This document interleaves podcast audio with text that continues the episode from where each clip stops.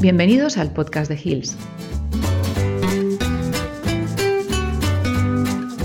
En este episodio, Eliseo Zuriaga, acreditado en dermatología por ABEPA y que ejerce su actividad en el Hospital Veterinario Anicura Valencia Sur, explica cómo diagnosticar y tratar las alergias alimentarias en perros y gatos.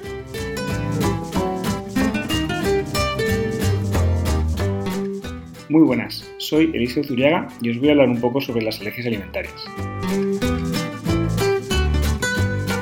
Antes que nada, vamos a ver qué son las alergias alimentarias. En realidad es una enfermedad que se ha llamado a lo largo del tiempo de muchas formas diferentes. Como acabo de hacer, alergia alimentaria es uno de sus nombres, también hipersensibilidad alimentaria, también reacción cutánea adversa al alimento. En realidad este último término hace referencia o engloba a, tanto a reacciones de tipo inmunológicos como no inmunológicos, tales como las intoxicaciones alimentarias directas, reacciones idiosincráticas, envenenamiento alimentario o reacciones farmacológicas o metabólicas al alimento. Y os digo, todos ellos procesos no inmunológicos y en los que no hay mucha bibliografía en, en medicina veterinaria. Actualmente, el nombre que empleamos y que recibe un mayor consenso es el de dermatitis atópica inducida por el alimento, ya que la sintomatología clínica es indistinguible de la dermatitis atópica canina. Y con este término nos referimos, en realidad, a la respuesta inmunológica normal a la ingestión de un alimento o aditivo alimentario, que es lo que vamos a desarrollar ahora en profundidad. Se trata de una enfermedad que no tiene cura ni en medicina humana ni en medicina veterinaria. Y es por eso que es tan interesante estudiarla en perros y gatos para poder así dilucidar cuáles son sus mecanismos fisiopatológicos e identificar los trofoalérgenos y así poder encontrar una cura en el futuro. La mucosa del tracto gastrointestinal rivaliza con la piel por ser la superficie más grande del cuerpo expuesta al ambiente, por lo que llegan a ella muchos antígenos extraños, a los que puede reaccionar. La mayoría de estos antígenos extraños se degradan o eliminan por efecto de múltiples mecanismos, entre ellos las enzimas digestivas, el ácido gástrico, la actividad lisosomal de las propias células intestinales, el mismo peristaltismo, que lo va eliminando, el bloqueo que se produce por la barrera mucosa intestinal, sobre todo a moléculas grandes, incluso la microbiota intestinal también ayuda a eliminar gran parte de esos antígenos extraños. Cualquier alteración en cualquiera de estos mecanismos puede incrementar el número de antígenos a los que el sistema inmunitario del intestino se va a ver expuesto y así aumentar la posibilidad de desarrollar una hipersensibilidad alimentaria.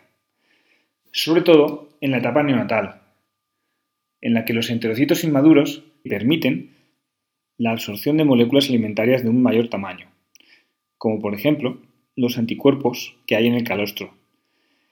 Y es por eso que esta etapa conlleva un mayor riesgo de sensibilización a trofoalergenos. El sistema inmunitario del intestino, que es uno de los más grandes del organismo de nuestras mascotas, debe discriminar de entre todos esos antígenos extraños cuáles son nutrientes y cuáles son moléculas potencialmente dañinas, tolerando los primeros y eliminando estos segundos. Esta capacidad se llama tolerancia oral y es un mal funcionamiento de esta la responsable de que se desarrollen hipersensibilidades alimentarias.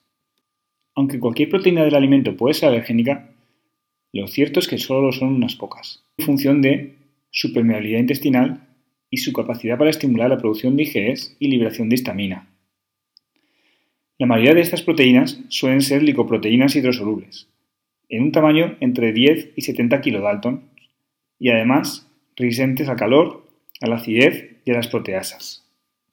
En la actualidad, hay muy pocos estudios sobre qué proteínas pueden ser trofoalergenos en los perros y en los gatos.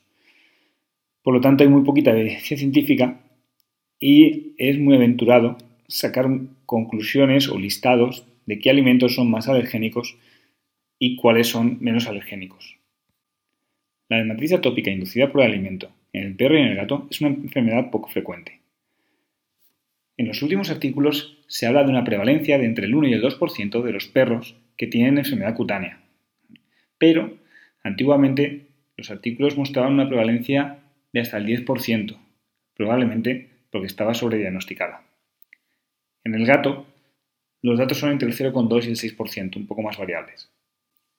En medicina humana sí que existe una mayor prevalencia de la enfermedad en niños que en adultos.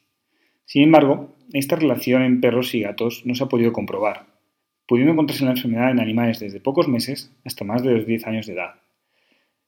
Si bien es cierto que es bastante más frecuente en animales menores de un año, y la mayoría de los casos se presenta antes de los 3 años de edad. En cuanto a la raza y el sexo, no hay demostrada una predisposición en perros y gatos. En medicina humana hay bien identificados muchos factores de riesgo, siendo uno de los más importantes el padecer dermatitis atópica. Este último factor es probable que también ocurra en los perros, puesto que hay muchas ocasiones en las que encontramos perros o gatos con una dermatitis atópica canina o felina combinada con una dermatitis atópica inducida por el alimento. En estos casos, cuesta diferenciar qué parte del cuadro clínico de la enfermedad se debe a una o a otra. Y son aquellos casos en los que el perro atópico mejora parcialmente con un manejo dietético. Además, en medicina humana también están bien identificados aquellos factores que ayudan a prevenir el desarrollo de alergia alimentaria en niños, como por ejemplo el aporte dietético o suplementación de vitamina D, la introducción de posibles alimentos alergénicos en edades muy tempranas y una dieta variada tanto en la preñez como en la lactación, infancia y niñez. Curiosamente, uno de esos factores que ayudan a prevenir el desarrollo de hipersensibilidad alimentaria en niños es el cuidado de un perro durante la preñez de la madre o la infancia del niño. Uno más de los beneficios que nos aportan nuestras mascotas. A nivel clínico, la dermatitis atópica inducida por el alimento hemos dicho antes que es indistinguible de la dermatitis atópica canina. La principal característica que nos permitiría un poco diferenciar entre las dos enfermedades es la estacionalidad, que se produce en ocasiones en la dermatitis atópica canina. El resto de signos clínicos son iguales en las dos enfermedades, siendo el signo más frecuente el prurito, y aparte poder encontrar las típicas lesiones en piel, como son el eritema, las pápulas, alopecia secundaria, escoriaciones, costras y lesiones de cronicidad, como hiperpigmentación o liquenificación. Además, no hay que olvidarse de que la dermatitis atópica inducida por el alimento es una de las causas primarias de otitis externa en el perro y en el gato. También podemos encontrar esta enfermedad asociada o concomitante a otras enfermedades menos frecuentes, como puedan ser la urticaria inducida por el alimento, el eritema multiforme inducido por el alimento o la onicodistrofia lupoide simétrica. A día de hoy, el diagnóstico de la dermatitis atópica inducida por el alimento sigue siendo todo un desafío. No existen pruebas serológicas, ni pruebas de reacción, ni Western blot, ni otras pruebas que se hayan demostrado eficaces para el diagnóstico de la enfermedad ni para la identificación de los trofoalérgenos implicados. Lo mismo ocurre en medicina humana. Para su diagnóstico nos basamos en los desafíos alimentarios y las dietas de eliminación. En medicina veterinaria, la prueba Gold estándar es la dieta de eliminación, que consiste en la observación de la mejoría clínica durante una dieta restrictiva y el consecuente empeoramiento cuando se vuelve a la dieta original, a la que se supone que el animal es hipersensible. El principal problema que conllevan estas pruebas es que dependemos de la capacidad del cuidador, del animal, para tanto cumplir la dieta restrictiva como para reconocer cuando mejora y recurren los signos clínicos en el animal. Tradicionalmente se ha establecido que la duración de una dieta de eliminación debería ser de entre 8 y 10 semanas, como mínimo. Pero recientes estudios han demostrado que se pueden reducir esos tiempos mediante el empleo de antipruriginosos durante la fase inicial, como por ejemplo el oclacitinib o la prednisolona, de forma que se controlen los signos clínicos. En esos momentos iniciales en los que la dieta todavía no los puede controlar, de forma que además éticamente no tenemos al animal padeciendo un prurito que perjudica su, calidad de vida. Y acortamos los tiempos de duración de la prueba, mejorando también el cumplimiento por parte del cuidador, puesto que generalmente a los cuidadores se les hace un mundo el tener que restringir de forma tan estricta la dieta de sus mascotas. Este protocolo se basa en el tratamiento inicial del prurito, como hemos dicho, durante las primeras tres semanas, para luego hacer un ensayo de retirada del antipruriginoso y ver si el animal recurre de los signos clínicos, sobre todo el prurito, o no recurre.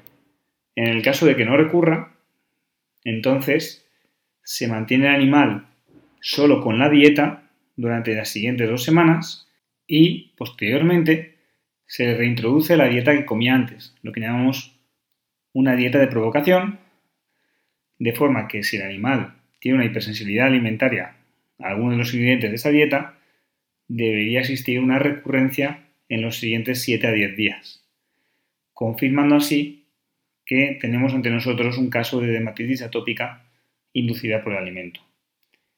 En el caso de que no existiera recurrencia, lo más probable es que fuera una dermatitis atópica canina que se ha resuelto con el tratamiento antipruriginoso puntual que hemos empleado.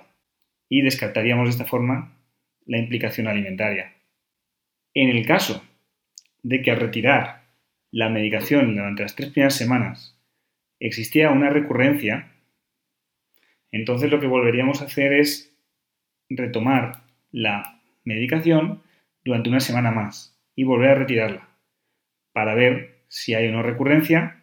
Si no la hay, repetimos el proceso de dieta de provocación. Si hay recurrencia, volvemos a dar otra semana de medicación, volvemos a retirarla y en función de la recurrencia o no, volvemos a hacer una dieta de provocación o ya no.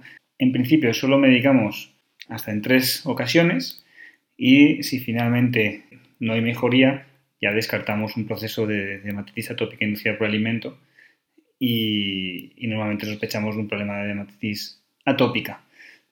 Este sería un poquito el, método de cómo realizamos una dieta de eliminación y luego posteriormente una dieta de provocación. Hay ocasiones en las que el animal mejora con la dieta de eliminación y el cuidador es reacio a volver a la dieta anterior de la que se sospecha que causaba todos los problemas en el animal y por lo tanto no se hace la dieta de provocación. Eso es un error porque puede tener, por ejemplo, una dermatitis atópica estacional y el animal haber mejorado con el tratamiento o simplemente porque tocaba mejorar por su estacionalidad y quedarnos con la impresión de que el animal pueda padecer una dermatitis atópica inducida por el alimento y eh, proponer una dieta eh, de eliminación o una dieta de por vida restrictiva que el animal en realidad no necesita. Es por ello que en muchas ocasiones esta enfermedad está realmente sobrediagnosticada. En la actualidad todavía existe controversia sobre qué dieta es mejor para realizar una dieta de eliminación restrictiva. Se pueden usar dos tipos de dieta básicamente, o una dieta casera, generalmente empleamos un alimento que jamás antes haya comido el animal, de forma que no ha podido generar una hipersensibilidad al mismo, o bien mediante una dieta de proteína hidrolizada, que es una dieta comercial con piensos que llevan la proteína hidrolizada. La primera tiene la ventaja de que eh, no puede haber una reacción de hipersensibilidad a los aditivos o otros componentes que pueda llevar la dieta comercial, el pienso. Sin embargo, es de más difícil preparación por parte del cuidador del perro, requiere una mayor atención, suele ser más cara y conlleva pues sobre todo a la dificultad de elegir una fuente de proteína que nunca antes el animal haya tomado y sea fácil de adquirir por el cuidador y una fuente de carbohidratos también que nunca antes el animal haya tomado. Es por ello que casi siempre mis clientes eligen una dieta comercial basada en un pienso de proteína hidrolizada en el que el fabricante lo que ha realizado es una hidrólisis química de esas proteínas del pienso de forma que el tamaño de estas proteínas nunca supere los 10 Dalton que dijimos que eran necesarios para que una proteína pudiera ser alergénica. De esta forma los piensos contienen proteínas muy pequeñas que no tienen la capacidad de formar una estructura que genere ningún estímulo alergénico. Es importante hacer hincapié en el hecho de que en la legislación española es gratis poner dieta hipoalergénica y no conlleva ninguna responsabilidad, ningún compromiso por parte del fabricante. Por lo tanto, tenemos que estar seguros de que cuando damos una dieta de eliminación restrictiva, estamos dando un pienso de proteína hidrolizada. Y es importante que el cuidador y el cliente nuestros no se confunda y dé una dieta hipoalergénica pensando que le está haciendo una buena dieta de eliminación restrictiva cuando generalmente no lo es. Otro tipo de dietas que habitualmente se usan en animales con hipersensibilidad alimentaria o hematitis atópica inducida por alimento son las dietas de proteína novel, que se basan en el concepto de que no se puede desarrollar una hipersensibilidad a un alimento que no se haya ingerido nunca y que por tanto el paciente no esté sensibilizado a él. Estas dietas de proteína novel yo nunca las empleo en el diagnóstico, en una dieta de eliminación restrictiva, puesto que existen a veces reacciones cruzadas entre alimentos similares, pudiendo inducir así a error en la interpretación del ensayo con dieta de eliminación. Sin embargo, estas dietas sí las empleo como tratamiento de una dermatitis atópica inducida por el alimento, que es precisamente el último tema que voy a abordar. Aunque los mismos tratamientos que usamos para controlar una dermatitis atópica canina son también efectivos para tratar los síntomas que produce también la dermatitis alérgica inducida por el alimento, lo lógico es, ya que tenemos la posibilidad en esta patología, evitar el alergeno, ahorrarle al paciente una medicación que puede ser innecesaria. La forma de controlar el alergeno precisamente es controlando la dieta del paciente y existen varias alternativas. La dieta casera es la más complicada porque exige realizar una dieta desafío que consiste en básicamente ensayo-error e ir introduciendo diferentes alimentos a una dieta base que sabemos que no le va a producir alergia. Normalmente empleamos una dieta comercial de proteína hidrolizada de base y vamos introduciendo alimentos de forma semanal o cada dos semanas y vamos viendo la respuesta del paciente a esos nuevos alimentos. De forma que hacemos un listado de aquellos alimentos que puede ingerir y no puede ingerir y cuando tenemos un listado lo suficientemente variado se podría plantear una dieta casera para que ésta fuera equilibrada. Nunca podemos emplear una dieta casera de una única fuente proteica, una única fuente de carbohidratos que empleamos habitualmente en el diagnóstico, como una dieta de mantenimiento para el resto de la vida del animal, porque no es una dieta equilibrada. La otra opción, mucho más sencilla, que es la que eligen la mayoría de mis clientes, es dar una dieta de proteína hidrolizada de por vida para el animal, o bien ir probando entre las diferentes dietas de proteína novel, basándose en una dieta de desafío previamente hecha como hemos comentado, o pues ensayo de error con diferentes tipos de proteína novel hasta encontrar aquella dieta comercial que le va bien a su mascota. Cuando somos capaces de controlar esta enfermedad solamente controlando la dieta del animal, es cuando realmente podemos decir que tenemos éxito en el tratamiento y el animal es capaz de hacer una vida totalmente normal, sin ningún detrimento en su calidad de vida. Con esto creo que ya no me dejo ningún punto por tratar y Espero que todos estos comentarios os hayan servido para aclarar vuestras dudas sobre las dermatitis alérgicas inducidas por el alimento. Muchas gracias por vuestra atención, ha sido un placer.